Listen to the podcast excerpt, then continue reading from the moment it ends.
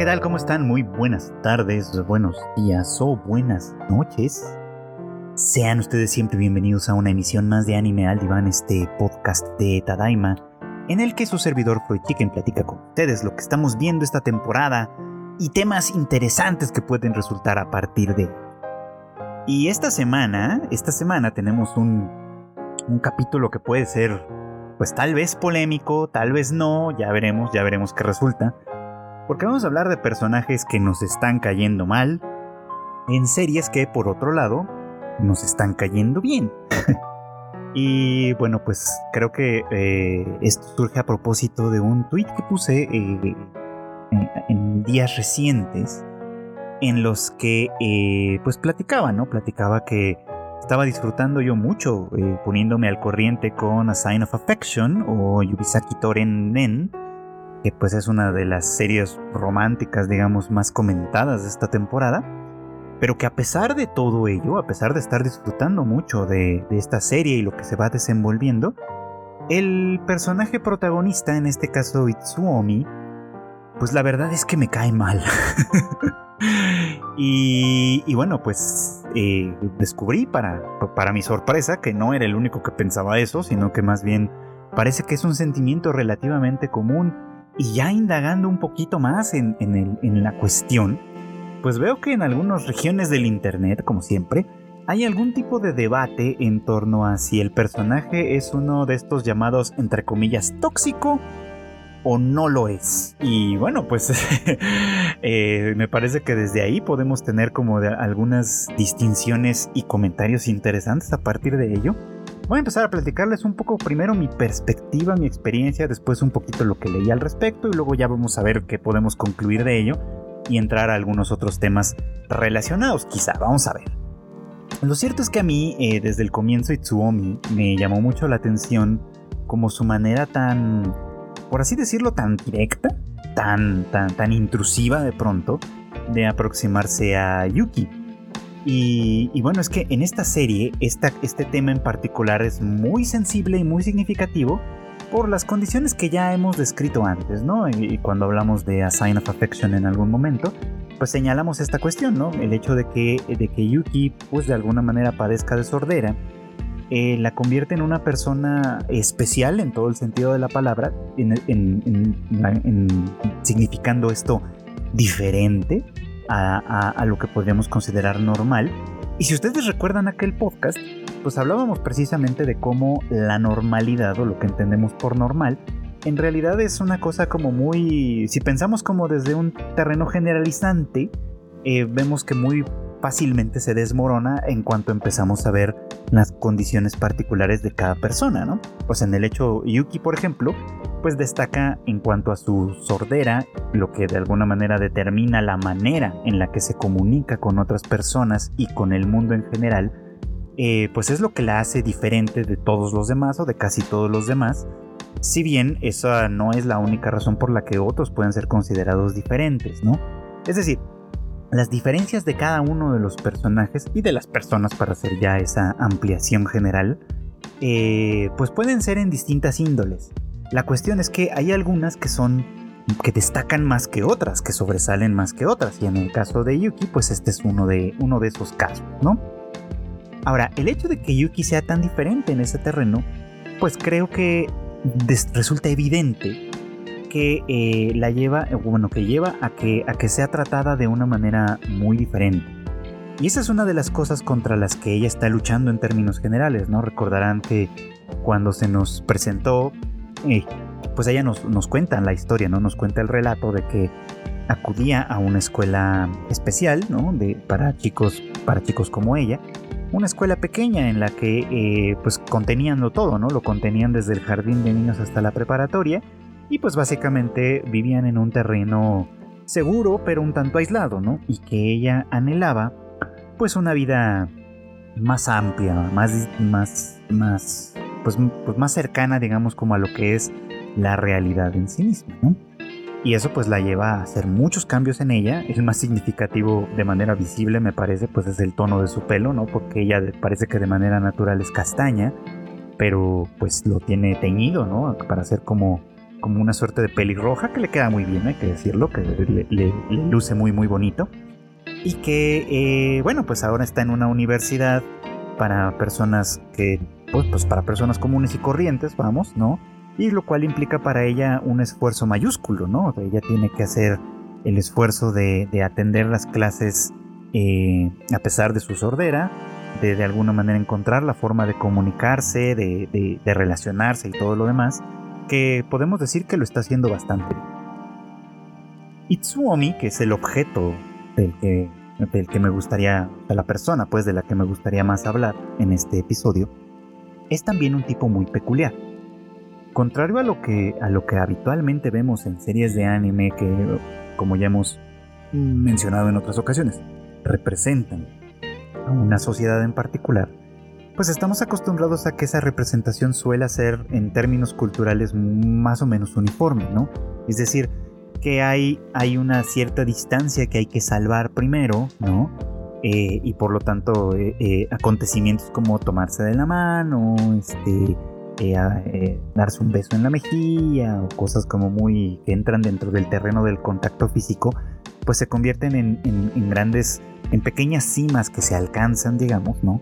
En el largo camino que puede llevar a dos personas a entablar una relación romántica, ¿no? De eso está lleno el anime como género, ¿no? Y por eso es que Itsuomi destaca mucho por ser uno de estos personajes que rompe muy rápidamente con esto.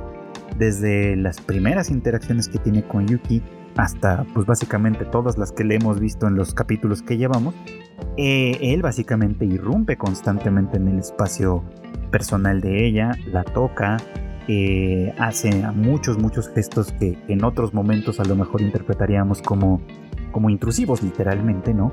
Y que bueno, pues en el caso de él eh, pareciera como que él funciona de una manera un tanto distinta. La diferencia que, que se establece con él, que sucede con él, es que esto le da algunas ventajas y algunas cuestiones en otro sentido. Es decir, eh, es un tipo popular, atractivo, ¿no? Que gracias a su, a, su, a su manera de ser y a su dominio de idiomas, pues puede, por ejemplo, relacionarse fácilmente con los estudiantes extranjeros, ¿no? Que se nos presentan por ahí, que en esta universidad hay algunos, ¿no? Que son estudiantes que vienen de otros países y que están en estas universidades y con, los, y con quienes él se puede comunicar de una manera muy sencilla, pues dado que comparten la cuestión del lenguaje, ¿no? Eh, eso además pues determina o lo, pone en una posición como particularmente especial, privilegiada. Desde un terreno, eh, o sea, es, distinto de una manera semejante a, a, Yuki, pero en un terreno mucho más privilegiado, porque la gran diferencia que existe entre ellos es que mientras que Yuki se puede comunicar con un número limitado de personas, eh, que de alguna manera acepten en primera instancia comunicarse con ella, con todos estos códigos que su, naturaleza les impone en cierta medida, él es a la inversa, ¿no? Él de alguna manera es lo suficientemente adaptable como para eh, poder integrarse en contextos diferentes, en idiomas diferentes, pues, ¿no? Y no es más bien el mundo el que se ajuste a él, sino él quien de alguna manera se va ajustando al mundo como tal. Eso me parece que es pues bastante interesante que sea representado, que de alguna manera esté ahí presente, ¿no?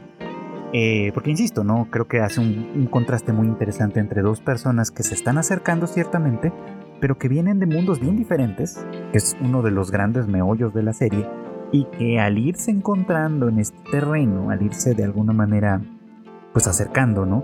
Vamos comprendiendo las sutilezas que, que dos mundos tan diferentes pueden llegar a tener. Eso es lo que me parece muy valioso de estas, ¿no?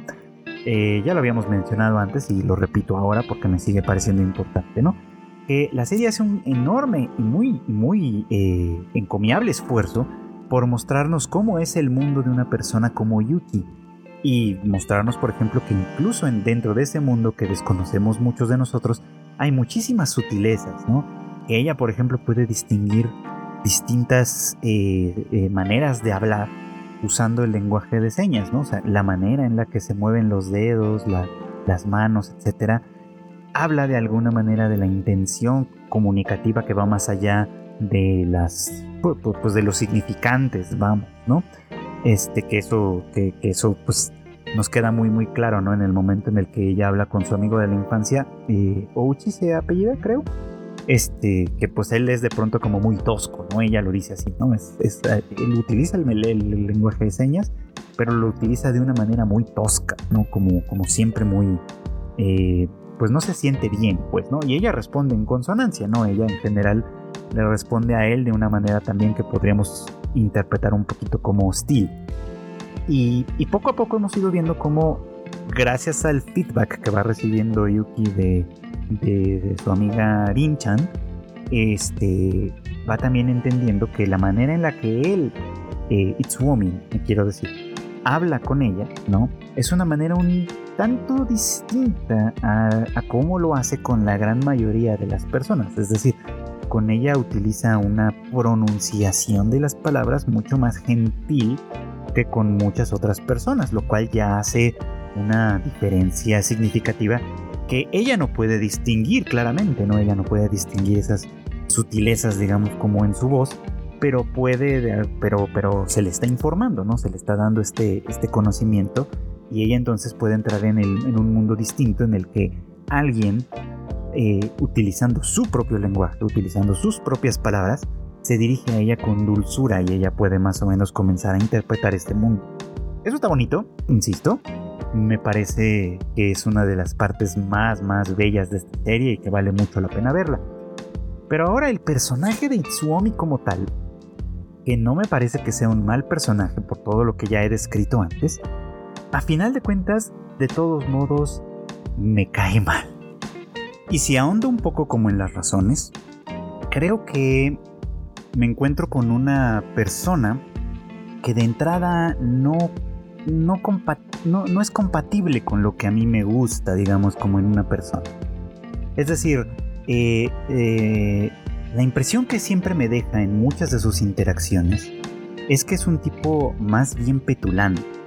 Y me saca de, de balance un poco como esta percepción porque eh, por un lado vemos la manera de narrarse la serie es como muy interesante en ese sentido, porque por un lado lo vemos a él desde un punto de vista eh, frío, como de espectadores que estamos del otro lado literalmente de la pantalla, pero también tenemos la oportunidad de verlo a través de los ojos de Yuki, que es quien en muchas ocasiones nos describe cómo lo percibe ella. Y pues es para nosotros evidente que ella está enamorada de él, bueno, ¿no?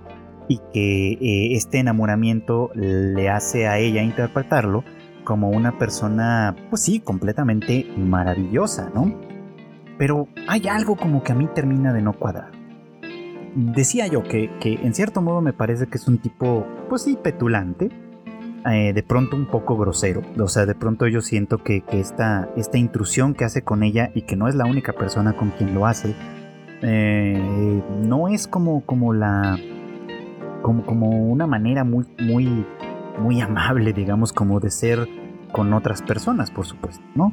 Eh, es, evidente que muchos a su alrededor de alguna manera como que le, como que le toleran esto, ¿no? Como que de alguna manera le toleran esta parte, incluso lo toman como una característica peculiar en él, pero que, que no necesariamente por ello es molesta, ni mucho menos, eh, creo que su estatus como de ser especial, de ser distinto a los demás, de estar un poquito como por encima de los demás, le permite hacer este tipo de cosas y salir impune, pues, ¿no? Otras personas no lo pueden hacer. Y creo que el ejemplo más significativo y claro de eso es precisamente el amigo de la infancia de Yuki, este chico Ouchi creo que se llama. Disculparán ustedes que no me termine de aprender su nombre, pues, pero eh, porque él también me parece que es un personaje un tanto petulante. Ajá. Pero no goza de la misma. De, la misma posición social, digamos, ¿no? Con la que goza Itsuomi, ¿no? Este otro, a pesar de, de, que, de que me parece que comparte las mismas características de antipatía que yo identifico en Itsuomi, pues no, no tiene este, esta aura de ser un tanto como una persona especial en una posición particular, etcétera, sino que entonces él más bien pasa por una persona tosca, tal y como lo describe Yuki, ¿no? La percepción de Yuki en los dos casos es muy interesante precisamente por eso, ¿no? Porque en tanto que la, la parte invasiva, que podría considerarse tosca de alguna manera, de Itsuomi por un lado, ella la ve como algo deseable, ¿no? En buena medida porque está enamorándose de él. En el otro lo ve como algo eh, cuestionable, criticable y hasta cierto punto indeseable.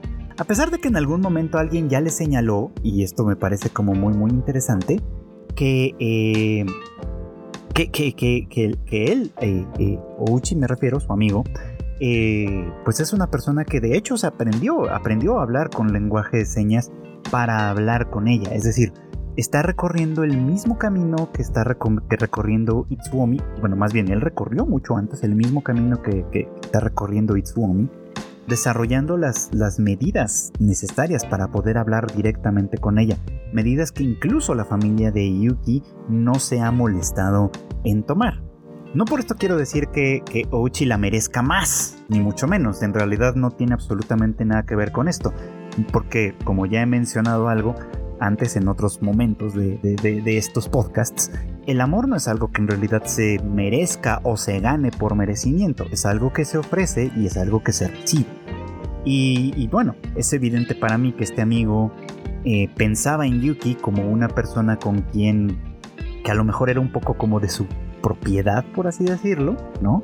Que él había hecho el esfuerzo efectivamente de aprender a comunicarse con ella en los propios términos de ella pero que fuera de ahí no había dado ningún otro paso. Probablemente, estoy aquí especulando un poco, pero probablemente se había sentido como con la seguridad de que ella en su pequeño mundo encerrada iba a pertenecerle siempre, ¿no? Y que solo lo único que iba, lo único que era necesario es que él diera el paso eh, definitivo, digamos, para que ella cayera redondita en sus manos, ¿no? Entonces, eh, eh, él cae mal por eso, ¿no? O, o Uchi creo que se llama, insisto, eh, cae mal por eso, porque se trata de una persona que creo que la da por sentada, que creo que de alguna manera la, la, la pone en estos, en estos terrenos, la pone en estos términos, como, como si fuera un, juguete un poquito como de su propiedad, y por eso es que cae mal. O sea, él también cae mal, tengo que decirlo de, de, ahí. E Itsuomi, que por otro lado goza de una perspectiva bien diferente desde el punto de vista de Yuki, pues creo que también hace lo mismo, ¿no? Eh, por ahí se mencionaba que, en realidad Itsuomi eh, eh, no es tan invasivo como, como a lo mejor podríamos pensar, ¿no? Puesto que en muchísimas ocasiones, esto es verdad, él en realidad mm, le pregunta a ella constantemente como hasta dónde puede, ella se siente cómoda con él, vamos, ¿no? Eh, claro, hay algunos gaps, algunos espacios huecos en la comunicación de ambos, pero ciertamente eh, es verdad que él de alguna manera no la transgrede, al menos no siempre, de una manera agresiva, ¿no? O sea, sí, sí transgrede como ciertos límites, pero en muchas ocasiones va confirmando poco a poco con ella si esto es aceptable para ella, pues, ¿no? O sea, creo que es lo suficientemente consciente de, dar para darse cuenta de que si ella en algún momento lo rechaza o no está satisfecha o no está conforme con algún acercamiento de él, pues él entonces sí tendrá que tomar un poquito como de distancia. Pero hay una escena en particular que fue la que me hizo, la que me, la que a mí como espectador me concientizó de que en realidad él me caía mal. Y es precisamente la escena en la que se encuentran estos dos personajes es decir, el amigo Eitsuo. Porque eh, recordarán ustedes, ¿no? Que es este momento en el que ella va a verse con él, ¿no? Para salir eh, de compras en esta doble cita, digamos, que estaban teniendo. Eh, y ella se cruza accidentalmente con él, ¿no? esperaba no encontrárselo porque le parece que, que, él es una, una, presencia un poco molesta, ¿no? Que efectivamente también es intrusiva, que de alguna manera pareciera que quiere fiscalizarle sus acciones, como si ella no fuese una adulta que puede tomar sus propias decisiones. Bueno, creo que técnicamente todavía no es adulta en Japón, pero bueno, vamos a dejarlo en esos terrenos. No, ella es una persona que ya puede tomar sus propias decisiones y que, y que además no es como que se, esté destrampando como tal, ¿no? Simplemente pues está saliendo, mm, haciendo amigos, haciendo otros vínculos, pues más allá del ámbito de influencia de este personaje. Entonces, sabiendo que él tiene este tipo de reacciones bastante infantiles en torno a ella, ella pues no le da realmente mucha información al respecto y él no se queda conforme, la sigue, ¿no? Hasta darse cuenta que pues se va a encontrar con Itsuomi, ¿no? Cosa que a él en particular es muy evidente que le molesta mucho.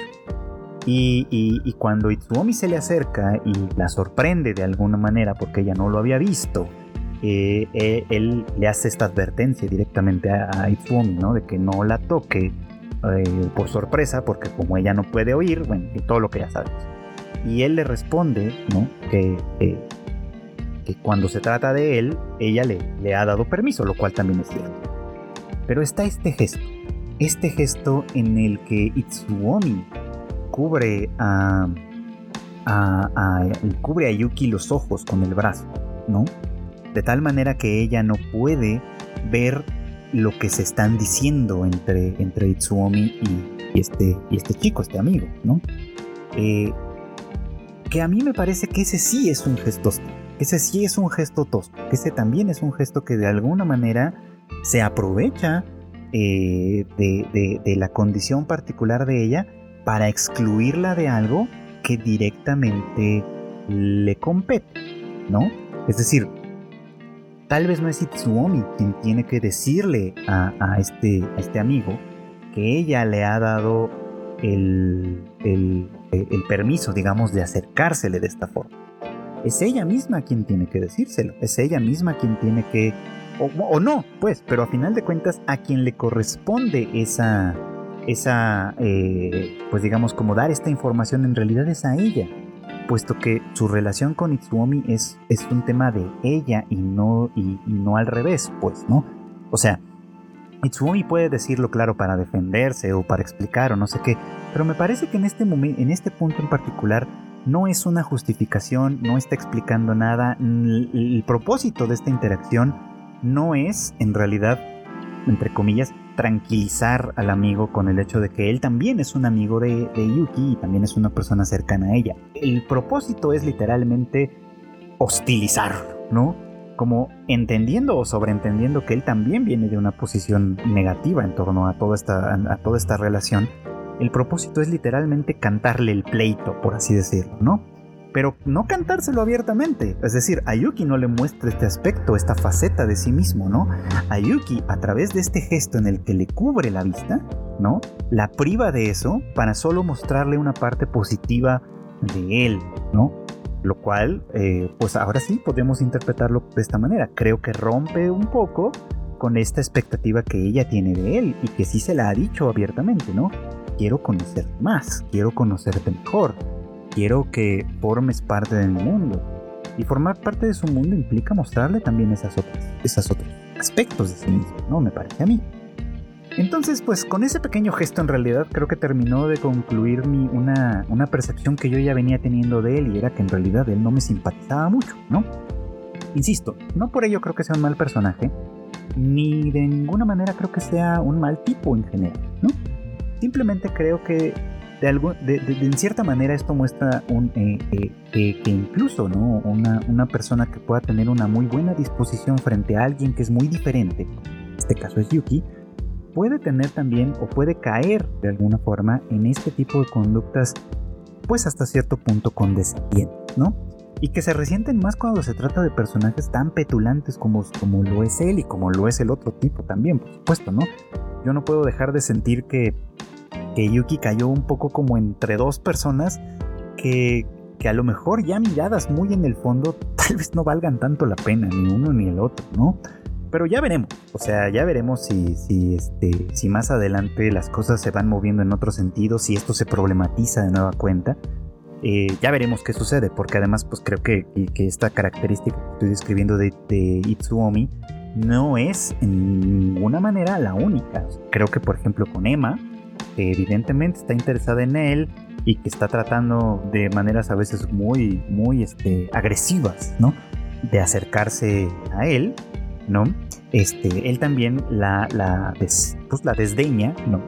Sin ser explícitamente explícito con ella, vamos, ¿no? O sea, como que está de alguna manera esperando que ella entienda el mensaje, lo cual pues está bien, creo que ella debería también entender un poco cuando no es bienvenida en algún en alguna circunstancia o donde no es bienvenido en alguna circunstancia, pero pues él tampoco es precisamente la persona eh, madura y directa que, que, en otros momentos muestra ser, vamos, ¿no? O sea, justo, justo lo que decíamos hace un rato, sus características lo, lo hacen ver como una persona que, rompe un poquito como con, con estas barreras, que de alguna manera es capaz de expresarse de forma muy directa, pero es curioso cómo en ciertas condiciones pareciera que no es así, ¿no? Como por ejemplo en el caso de Emma, eh, pues, pues, evidentemente prefiere escapar de ella, ¿no? Antes que confrontar lo que ella está eh, proponiéndole de alguna manera, antes que, ser lo suficientemente claro y explícito con ella, prefiere escapársele, ¿no? Dejando abierta un poco como la puerta a que ella eh, en muchas ocasiones no termine de rendirse o no termine de interpretar las cosas como debe. Entonces, bueno, creo que obviamente estos son los ingredientes el drama tiene que implicar para que vayan surgiendo, pero bueno, pues no, no, no, no por ello deja de ser un hecho que a mí este personaje me termine cayendo mal, ¿no? Dentro de estos ingredientes que se ponen para que el drama vaya desarrollándose, creo que tanto él como, como eh, este amigo de Yuki, eh, pues son precisamente personas que, que, que, comparten algunas características que los hacen poco simpáticos para mí, y que, y que bueno, pues justamente esas características que los hacen poco simpáticos son los ingredientes principales del drama que se está desenvolviendo. Así que buena serie, buenos personajes y, que sirva esto un poquito como para una, eh, para una pequeña reflexión en ese sentido, ¿no? Un buen personaje no siempre tiene que caernos bien. Un buen personaje puede y a lo mejor hasta debe caernos mal en algunas circunstancias.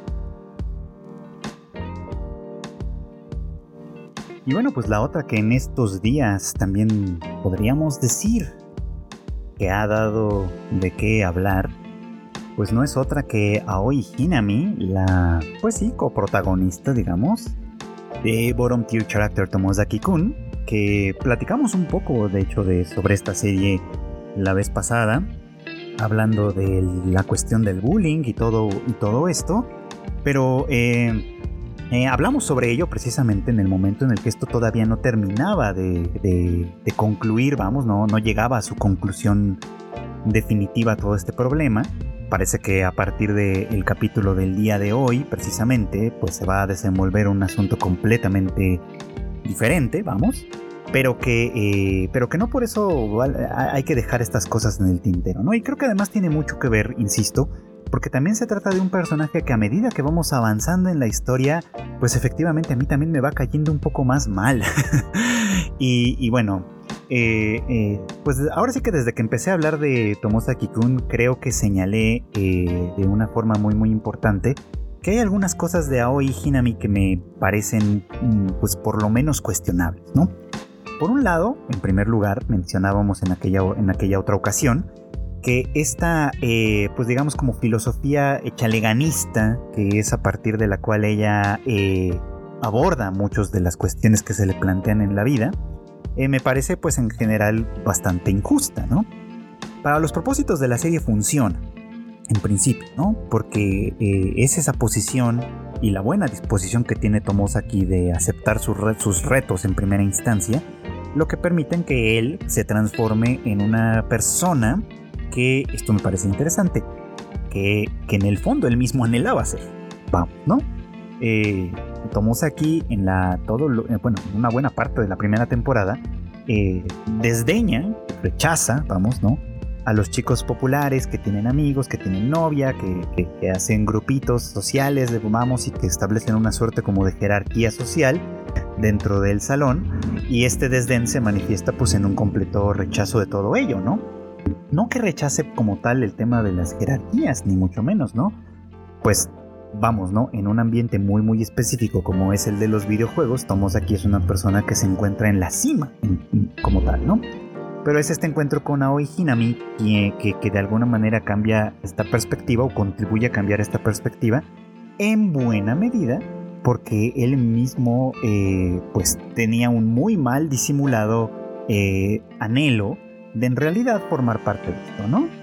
que a mí me parece que es como muy muy importante y muy interesante, ¿no?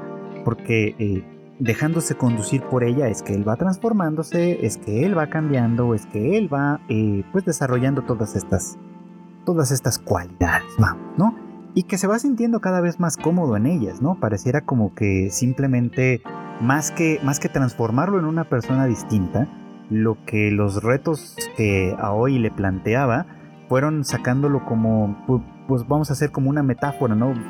fueron creando, sacándolo de la crisálida en la que se encontraba y desarrollándolo como la persona que él en realidad siempre quiso ser. Vamos, ¿no? Una persona que podía eh, funcionar en esos términos. Y es hacia el final de la primera temporada, repito esta parte porque me parece importante, que estos dos entran en, un conflicto más o menos abierto, ¿no? No en un pleito como tal, ¿no? O sea, no, no me refiero a que estén peleados ni mucho menos, sino a que entran en un conflicto, es decir, descubren que tienen posiciones encontradas en, un mismo terreno, digamos, ¿no? Y que por lo tanto surgirán entre ellos estas desavenencias, estos inconvenientes, ¿no? Estos, estos, eh, eh, pues estos, esta rigidez que puede, no, no, rigidez no es la palabra, pues este, eh, estos encontronazos, vamos, que van a poder empezar a tener, ¿no?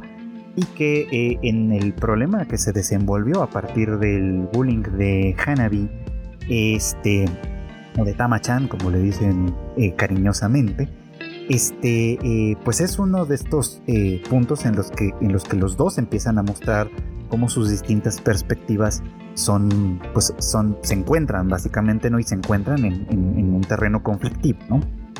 Decíamos en otro momento que la estrategia de Tomosa aquí es una muy parecida a la que Aoi toma, de, toma con él, básicamente, ¿no? Eh, de hecho, sigue más o menos los mismos pasos, ¿no? Va, haciendo a, a Tamachan consciente de la manera en la que interactúa, de la manera en la que responde y va tratando de hacer algunos cambios en ella, ¿no? El conflicto entre, entre Hinami y Tomozaki surge en el momento en el que eh, Hinami le expresa abiertamente que ella no cree que Tamachan deba cambiar en nada, ¿no? Al contrario, ella cree que está en, en la posición correcta en cuanto a su persona y su personalidad, vamos, ¿no? Y en cuanto al conflicto que, que Tama-chan tiene con, con Erika y compañía, y que por lo tanto ella no es quien tiene que cambiar. Quien tiene que cambiar es la otra parte, por supuesto, ¿no? La parte que corresponde a Erika, ¿no?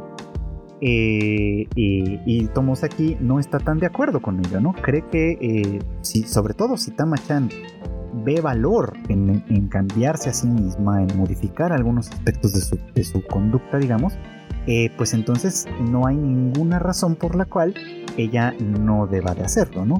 Y pues Tamachan se, se, aboca, claro, a la función o a lo que de alguna manera Tomosaki le, le propone, trabaja con ella, con, él, perdón, en este, en todo este terreno, básicamente, ¿no? y, van probando distintas estrategias que dejen ustedes que tengan efecto o no en, la cuestión del bullying como tal, ¿no?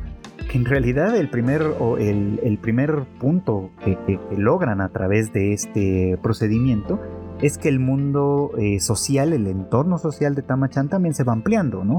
Va, por ejemplo, subsanando relaciones que tenía con los chicos, ¿no? Este, que, eran, pues, tal vez no como tal de enemistad, pero sí de cierta tensión, va eh, ampliando de alguna manera eh, la percepción que tienen de ella los otros personajes, básicamente, ¿no? Y a su vez ella misma va encontrando puntos de contacto que antes no existían con algunos de los otros personajes, y eso es algo que evidentemente ella misma comienza a disfrutar como un subproducto, digamos, como de este, de este procedimiento que si bien no termina de resolver realmente el conflicto, porque estamos hablando, como ya hemos mencionado en otras ocasiones, de una cuestión más bien sistemática en la que el estado de ánimo de todo un grupo se ve afectado por la conducta de unos cuantos ante quienes el grupo en general no percibe o no, o no se percibe con la fuerza suficiente como para oponerse, que es algo que pues se puede observar en en estas micro sociedades, como pueden ser un salón de clases, pero también en sociedades mucho más amplias, como pues vamos, cualquier sociedad dada, ¿no? Donde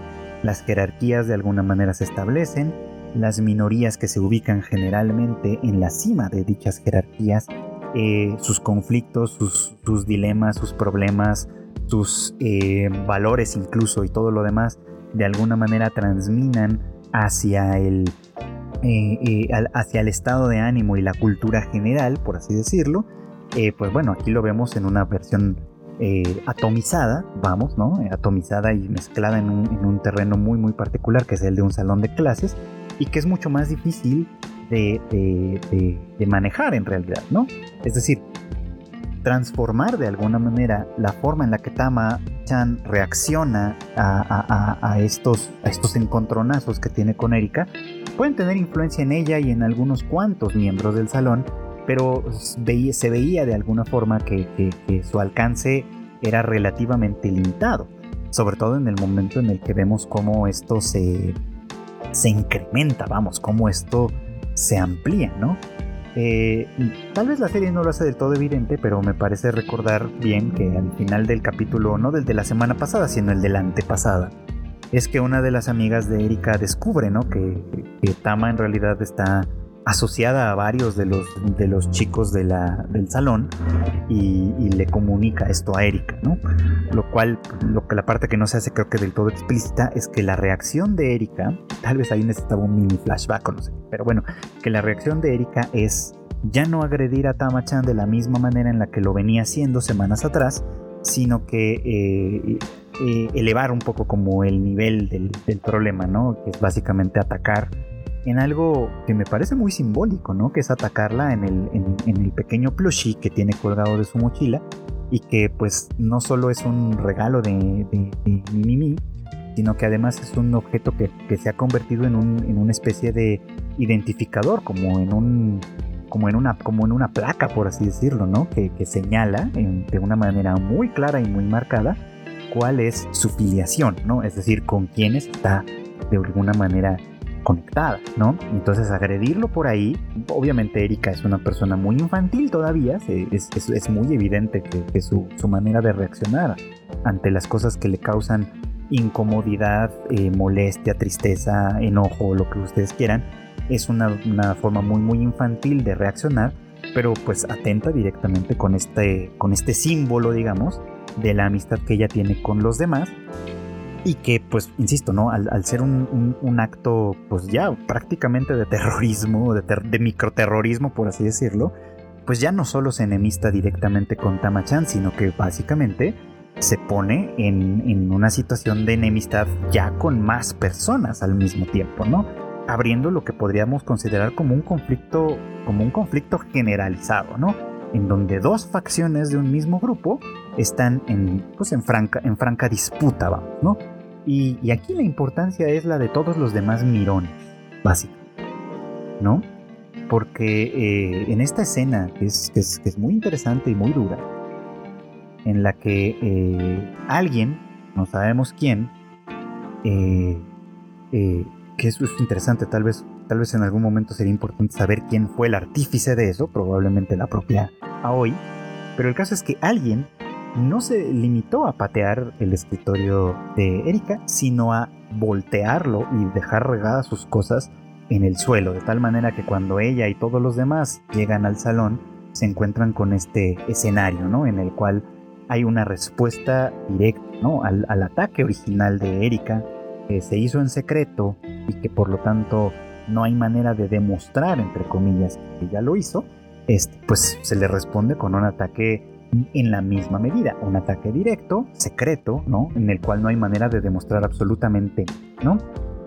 Y, bueno, pues ahí se ve toda la estrategia, ¿no? Erika primero culpa a, a Tamachan. Eh, Tamachan, pues es, una, es una, eh, una acusación sin fundamentos, evidentemente, porque todo el mundo sabe que la personalidad de ella no admitiría, digamos, un ataque de ese estilo. Entonces, muy rápidamente Erika se da cuenta de que no va por ahí y entonces empieza a agredir a quien sea que esté disponible, en este caso una de sus propias aliadas. ¿Por qué? Por una razón muy sencilla. Porque la ha visto platicar muy alegremente con Aoi, que forma parte del bando contrario, digamos, como de este conflicto, y entonces comienza a interpretarla como una traidora. Podemos darnos cuenta que al iniciar de alguna manera este conflicto, eh, Aoi es quien ha maquinado todo esto. Por eso decimos, no es, no es necesariamente es, un hecho que ella con sus propias manos haya volteado el escritorio de Erika, pero como muy mínimo, eh, ella fue el artífice de todo esto, ¿no? Utilizando la vieja estrategia de divide y vencerás, básicamente, comenzó a, a, involucrarse con las, con las aliadas de Erika, pues, ¿no? De manera amistosa y demás, para que, eh, para sembrar obviamente una, posible discordia que pudiera surgir con cualquier pequeño estímulo. En ese sentido, Aoi, pues podríamos decir que es una gran estratega social, desde luego, ¿no? Porque al, ocasionar esa fisura, digamos, ¿no? Como en el grupo de Erika, ¿no? Eh, pues vamos viendo cómo eh, el, apoyo pasivo que podía tener en el resto del grupo se va perdiendo, básicamente. Por apoyo pasivo entiendo este, a este grupo de mirones, básicamente, que, todo el tiempo están, son conscientes de lo que está sucediendo, pero que no terminan de tomar nunca ningún partido, ¿no? Los que mencionábamos la vez pasada, que por un lado sí están de acuerdo en que Eric actúa de manera infantil y grosera, pero por el otro lado también consideran que Tamachan debería actuar de tal o cual forma para no enrarecer el ambiente del grupo, ¿no? Este grupo de mirones que no que, son completamente incapaces, vamos, como de tomar partido, comienzan a hacerlo en, en contra de, eh, pues en contra de, Erika, en el momento mismo en el que ven una fractura en su propio grupo, vamos, ¿no? O sea, en el momento en el que son testigos de esta fractura es cuando entonces pueden tomar partido como tal y toman el partido contrario al de Erika. Entonces ya se vuelve una circunstancia, pues sistemática completamente revertida, ¿no? Eh, en donde pues empiezan a, agredir directamente a Erika, en donde las, las conductas de bullying, de violencia, de alguna forma se empiezan a dirigir hacia ella de la misma manera, solo que ahora mucho menos disimulada, se vuelve sumamente obvio, este, eh, en, que Erika lo hacía con, con, con Tamachi. Me gusta mucho y creo que es muy on point en cuanto a su personaje que, que Tama-chan sea la primera en salir a defenderla, ¿no? Porque decíamos en otro momento, ¿no? Que su, su sentido de la justicia es, esa prueba de bombas en este sentido, ¿no? Y, y, si bien ella no estaba de ninguna manera feliz con ser la víctima de este tipo de acoso, no por eso quiere decir que pudiera estar completamente feliz tampoco de que el, el, acoso sistemático simplemente cambiara de objetivo. Al contrario, ¿no? Ella lo dice creo que con todas las letras, ¿no? Este, eso no te, o sea, que ella sea culpable de esto no te da derecho a ti a, victimizarla de la misma manera, ¿no? Y, a mí me parece que eso, es fundamental y es algo que y es algo muy positivo que no solo está un point, sino que además eh, tiene un propósito secundario que es básicamente el de controlar a hoy, porque insisto, no, ella fue la que planea esto, eso es muy evidente. Pero creo que todos vemos en este sentido de, la máxima eficacia, digamos, en, tu, en, su, eh, en, su exposición y en su manera de, enfrentar la problemática, a hoy, digamos, como que gira las tuercas muy de más. O sea, no se conforma con destruir la confianza que existía en el otro grupo y alterar el, el, estado de ánimo general en torno, en torno a Erika, ¿no? Eh, básicamente lo que hoy termina por hacer es humillarla completa, ¿no? O sea, al, exhibir, por ejemplo, aunque todos lo supieran, que, todo este asunto inició a propósito de la frustración de Erika en cuanto a que Shuji e Izumi habían iniciado una relación después de que ella había expresado de su, deseo de, pues de estar ella misma con Shuji, este, después de eso, aunque todo el mundo supiera que esa era la razón, hay una diferencia fundamental entre lo que se sabe de manera implícita y lo que se dice de manera explícita. Porque una vez que se dice, ya no solo se limita a responsabilizar a Erika del acoso hacia Tamachan, sino que ya la convierte en un objeto de, de, de, burla, básicamente, ¿no? La humilla al exhibir explícitamente cuál era la razón por la que por la que de alguna forma eh, eh, ella estaba o está actuando de esta manera tan infantil. Y para colmo de males utiliza como, como, sus, como, armas fundamentales a la propia Izumi y el propio Shuji, ¿no? A quienes de alguna manera empuja a que, a que aliados con ella, pero pues obviamente con el, con el, con el trasfondo de que son una pareja real, vamos, ¿no? Eh, pues la cuestionen también, la critiquen también, propiciando una reacción todavía más infantil en Erika y todavía más eh, disruptiva, por supuesto, que termina por, por convertir las cosas en algo, en algo sumamente eh, turbio para ella. ¿no? Estoy seguro que muchos verán en esto un acto de justicia, porque Cierto es que cuando, que cuando un victimario de alguna manera se convierte en víctima, el, populacho, vamos, tiende a sentir cierta satisfacción, ¿no? La satisfacción de la venganza. Una satisfacción un tanto, eh, eh, ¿cómo decirlo?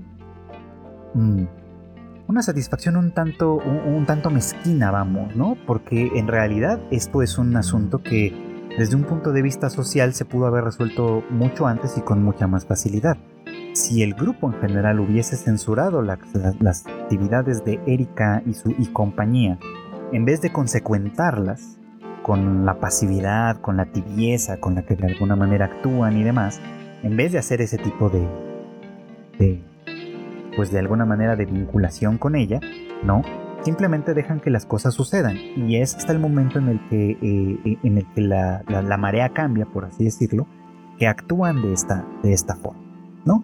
Y entonces hay una como suerte de satisfacción, en, de satisfacción mezquina, vamos, ¿no? En este grupo social que se goza de la venganza, que, se, que, que, que, recibe goce en esta, en esta forma de justicia, entre comillas, básicamente, ¿no? pero que en realidad lo único que hace es dar una satisfacción a algo que el, este grupo no pudo hacer por sí mismo, básicamente, ¿no? Por pasividad, por tibieza, por, por lo que ustedes quieran, ¿no? Y que en el momento en el que alguien toma de manera personal, digamos, ¿no? Como la venganza, entonces ese alguien se convierte en un, en un héroe, o en este caso en una heroína, ¿no? Pero Tomosaki, que está en este conflicto con ella de manera muy evidente, se da cuenta de esto, ¿no? y, considera incluso que, por un lado no puede negar ¿no? La, la, efectividad de su estrategia, ¿no? en el sentido de que corta de tajo y de lleno con el bullying que estaba sufriendo eh, Tama-chan, pero no corta de tajo con el problema de fondo. Si Tama-chan no detiene las cosas eh, con, este, con esta intervención eh, justa de ella, en realidad el problema no se, no se elimina, como decía, ¿no? el problema se multiplica, ¿no? Y, simplemente cambia de objetivo. Es decir, el acoso no iba a parar. Al menos con la estrategia con la que hoy había abordado esta circunstancia, el acoso no iba a parar. Simplemente iba a cambiar de objetivo. Y en ese cambio de objetivo, pues obviamente muchas otras cosas podían pasar. Cosas que tal vez hoy ya considera que se salen de su jurisdicción, que ya de alguna manera no tienen por qué importarle a ella en, ningún sentido, porque Erika no es su amiga como tal, ¿no? Eh, sino que pues básicamente ella hace lo que, tiene, lo que considera justo que tiene que hacer para defender a su propia amiga, básicamente, ¿no? Pero Tomosaki no comparte esa opinión, ¿no? Tomosaki se da cuenta de que en realidad eh, eh, hay algo más que eso, ¿no? No era simplemente el deseo de defender a, Tamachan. Esto fue un acto de venganza. Y esta venganza eh, cuidadosamente elaborada y ejecutada en un momento dado, ¿no? Pues la convierte en un personaje ciertamente temible, ¿no? No es de balde o no es gratis, creo yo, que, que, que Tomosaki siempre cuando la transforma en estos términos como de videojuegos, siempre la, ubica como, como el gran jefe a vencer, ¿no? Como el villano a vencer, básicamente, ¿no? Porque a pesar de, lo, de, la, de la hostilidad y, la osquedad de, Erika, vamos, por ejemplo, ¿no? En realidad a hoy es mucho, mucho, mucho ¿no? En tanto que es, eh, eh, eh, tiene mucha claridad en cómo manipular el, ambiente como tal, aprovecha perfectamente su posición elevada en la jerarquía social para modificar, digamos, como eh, el entorno y utiliza además esa inteligencia que le caracteriza para, para este, pues sí, básicamente para conseguir sus fines, tal vez sin considerar realmente a las otras personas en un punto de vista, pues un poquito como, bueno, voy a ponerlo en los términos crudos que en realidad me vienen a la mente, sin considerar a las otras personas como personas, ¿no? Sino más bien como peones, básicamente, ¿no? Como peones que, al no tener agencia per se, ella tiene que otorgárselas, encauzarla y propiciar con ello el entorno que ella considera que es válido y que es necesario. Entonces, bueno, pues ciertamente es un, un, tema complejo el que se presentaba aquí, pero que da cuenta un poquito como de algo con lo que yo tampoco estoy en realidad de acuerdo, ¿no? Me parece que lo que a hoy eh, construye con esta estrategia es cuestionable, es deleznable y estoy del lado de Tomosaki, ¿no? Creo que más que resolver un problema, simplemente lo, lo, traslada a otro lugar en el que ella no, no guarda ningún tipo de interés. Y eso no es justo en buena medida, precisamente con Tamachi, ¿no? Porque eh, a lo mejor a hoy piensa, ¿no? Que de alguna manera con ello le devuelve la tranquilidad y respeta de alguna manera su propia esencia. Pero respetar su esencia, la esencia de, de la conducta de Tamachan, no va nunca en cuanto a agredir a otras personas, sino va de una cuestión de justicia. O sea, Tamachan no quería venganza, ella lo único que quería era que la dejaran en paz. Cosa que se logra, cosa que se consigue, y que bueno, gracias a su, a su afortunada intervención la cosa no va mucho, mucho más. Pero pues ahí las cosas, ¿no? Y, creo que sí, conforme la situación va avanzando, Inami me comienza a caer cada vez un poco más. Tal vez, insisto, lo que a mí me falta es saber eh, de, dónde viene esta perspectiva de ella, ¿no? ¿Por qué es así? ¿Y a dónde, y a, dónde piensa llegar con esta postura? Por ¿no? Porque, porque ahora, ¿no? Parece simplemente como una estratega maliciosa, pero yo también quiero pensar que detrás de ello, en realidad hay una persona, hay un ser humano, con sus fragilidades, con todo lo demás, que estamos, espero, por conocer en algún momento. Y bueno, pues esto fue todo por hoy. Gracias como siempre por acompañarme en el anime al diván. Ya saben ustedes que eh, este podcast se transmite todos los miércoles en algún momento del día y lo encontrarán disponible en nuestras plataformas, en Spotify, en, Google Podcast, en Amazon, en Apple Podcast y demás, y en muchas otras plataformas también para su conveniencia. No olviden que pues también en Tadaima tenemos más contenido para ustedes. Tenemos el Tadaima Live en punto de las 9 de la noche, hora de la Ciudad de México, todos los jueves a través de los canales en YouTube, en Facebook y en Twitch. Y pues esperemos el retorno de los podcasts, de los demás podcasts, es decir, el Rage Quit y el Shovel, que han estado un poco pasivos estas últimas semanas. O meses en el caso del Shuffle. Eh, no olviden además que las noticias más relevantes del medio las van a encontrar, por supuesto, en tadaima.com.mx, así como en nuestras redes sociales, arroba tadaimamx. Y a mí personalmente me encuentran como arroba chicken eh, igualmente en todas las redes sociales para que me sigan, comentemos lo que, lo que estamos viendo y demás. Y si tienen alguna opinión o alguna sugerencia en cuanto a este podcast, pues ahí con gusto las escucharemos y las conversaremos. No me queda más que agradecerles su escucha y desear